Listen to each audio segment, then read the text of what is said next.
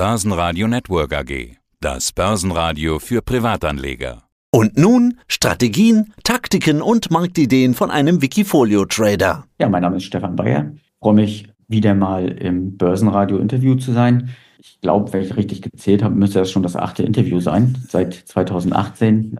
Ich bin derjenige, der das Wikifolio Trendfolge Small Cap Long Short managt, schon seit 2013 ja, und freue mich mit diesem Wikifolio und auch mit der Dokumentation, einfach die Performance zu dokumentieren, immer wieder zu hinterfragen. Ja, das ist, ein, ist eine gute Sache. Freue mich mhm. jedes Mal. Ja, dann lass uns doch einsteigen in die langfristige Betrachtung. Ich will es noch so formulieren, nach sieben fetten Jahren folgten dann seit 2020 so ein paar magere Jahre. Was ist da passiert? Warum funktioniert dein langjährig erprobter Tradingsansatz? Warum funktioniert der nicht mehr so gut? Ja, also ist vollkommen richtig. Sieben Jahre war eigentlich eine, eine sehr gute Performance, eigentlich vielleicht sogar eine außergewöhnliche Performance, wenn man bedenkt, dass in der Zeit 14 Prozent pro Jahr eine durchschnittliche Rendite erzielt wurden und das über diese sieben Jahre bei einem maximalen Drawdown von 11,5 Prozent.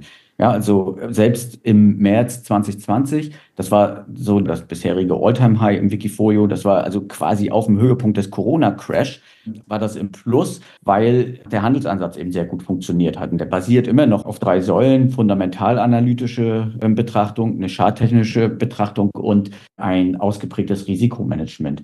Das hat eben sehr gut funktioniert und du hast vollkommen recht. Seit 2020 funktioniert das eben nicht mehr so gut. Und die Frage, die man sich stellen muss, ist, warum das nicht mehr so gut funktioniert. Also in, der Ansatz ist immer noch genau der gleiche geblieben, aber seit 2020 sind die Performance-Kennzahlen eben nicht mehr so, wie sie vorher gewesen sind. Anfangs dachte ich, dass das halt eine vorübergehende Schwäche ist. Börse funktioniert halt mal besser und mal schlechter. Heute weiß ich, dass vielleicht an dem Handelsansatz auch etwas restrukturiert werden muss, weil vielleicht die Gegebenheiten nicht mehr da sind, die vorher funktioniert haben. Und darum bin ich jetzt seit 2023, seit letztem Jahr eben dabei, kleinere Veränderungen zu machen, um den Ansatz wieder in ältere, erfolgreiche Phasen zurückzubringen. Mhm. Ja, um das zu verstehen, müssen wir natürlich erstmal verstehen, was hat sich geändert? Also du konzentrierst dich auf die kleineren Werte, die Small Caps, und die sind ja jetzt so in den letzten Jahren, ja, hatten sie so eine Schwächephase. Und ich führe ja auch noch Gespräche an anderen Ecken und Enden. Da gibt's ja auch Formprofis, die jetzt sagen, also jetzt pass auf 2024, ja, jetzt, jetzt fangen die alle wieder an zu laufen. Du hast aber gerade gesagt, du hast jetzt an deinem Trading-Ansatz so ein bisschen rumgeschraubt, änderst es wieder. Das heißt, die hat jetzt die Geduld verlassen, das jetzt auszusetzen, abzuwarten, ja, also grundsätzlich muss man sagen, ne, also der hauptsächliche Treiber, ob ein Wert ins Portfolio genommen wird oder nicht, ist ein fundamental analytischer Ansatz. Ne. Den hatte ich in früheren Interviews und auch Webinars habe ich die schon, habe ich den ausführlich beschrieben. Das kommt auch aus meiner berufspraktischen Tätigkeit, war lange in der Wirtschaftsprüfung beziehungsweise in der wirtschaftsprüfungsnahen Unternehmensberatung im Rahmen von M&A-Transaktionen tätig. Verstehe also, wie man Unternehmen fundamental analytisch herauspickt, wie man die guten findet. Ja, und da hatte ich eine Liste, wo ich die Quartalszahlen regelmäßig untersucht habe. Das hatte ich ja auch verstanden und das sagst du auch immer wieder. Du bist also derjenige, der Bilanzen lesen kann.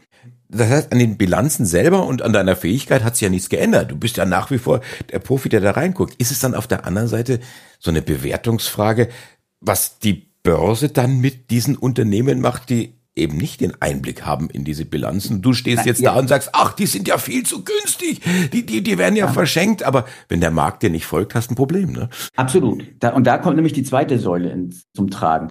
Die erste Säule, die findet die guten Unternehmen. Und ich finde auch heute genügend gute Unternehmen. Aber es nutzt ja nicht so, wenn es so ist, wie du sagst, dass die Börse diese Unterbewertung nicht erkennt.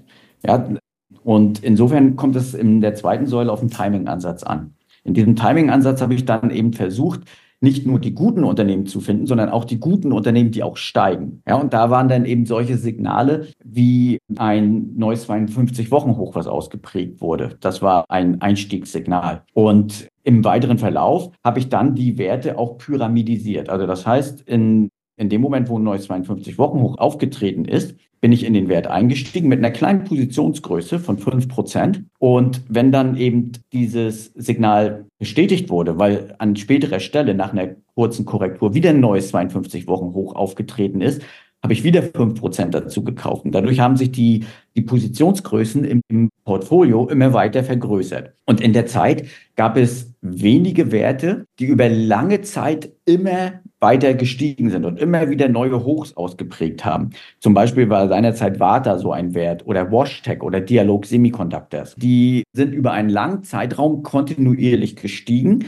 und ich habe die Position immer mehr vergrößert und dadurch hatte ich eine relativ hohe Performance irgendwann. Und ich hatte im Jahre 2020 mal ein Webinar gemacht, wo ich mal analysiert habe, durch welche Werte ist denn eigentlich die Performance getrieben gewesen. Und das waren eben wenige, die lange gestiegen sind. Und das hat es so in den letzten vier Jahren nicht mehr gegeben. Und noch in unserem letzten Interview hier im August, das ich mit Peter geführt habe, da habe ich noch gesagt, ja, ich habe die Geduld und ich warte und ich weiß, es wird irgendwann wieder ein Wert kommen, der dann über einen längeren Zeitraum steigt. Aber in den letzten drei Jahren ist das eben nicht der Fall gewesen. Es gibt nicht viele Werte, die heute auf dem 52-Wochen-Hoch handeln. Und wenn, dann sind sie nicht in meiner fundamentalanalytischen Watchliste drin. Also das heißt, ich habe das Problem, ich finde derzeit gerade keine Werte. Und jetzt muss ich mich fragen, warte ich wirklich weiter oder gehe ich mit meinen Kriterien runter? Und ein Experiment ist, dass ich nicht mehr von einem 52-Wochen-Hoch rede, sondern nur noch von einem 26-Wochen-Hoch. Ich habe es quasi halbiert. Und um das Ganze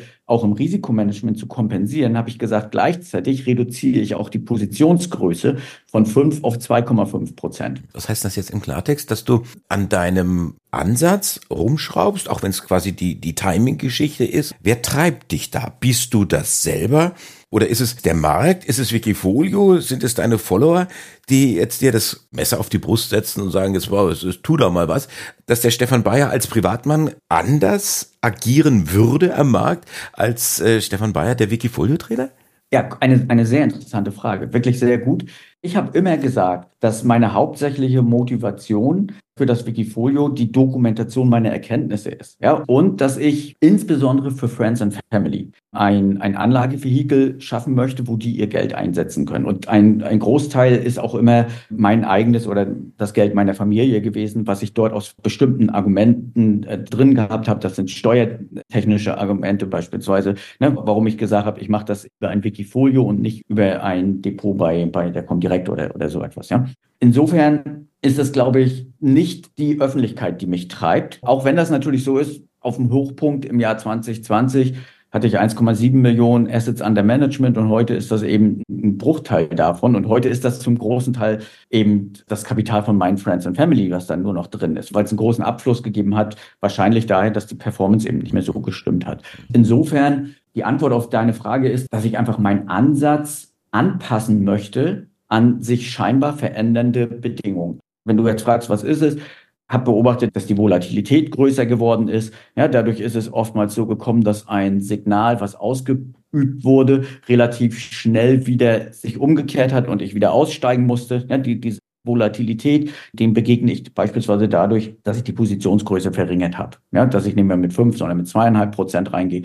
Oder dass es eben diese langen Trends derzeit nicht mehr gibt. Wenn sie dann wieder mal kommen werden, bin ich dabei. Aber ich muss ja auch irgendetwas machen in der Zwischenzeit, solange es diese Trends eben nicht gibt. Und darum experimentiere ich gerade.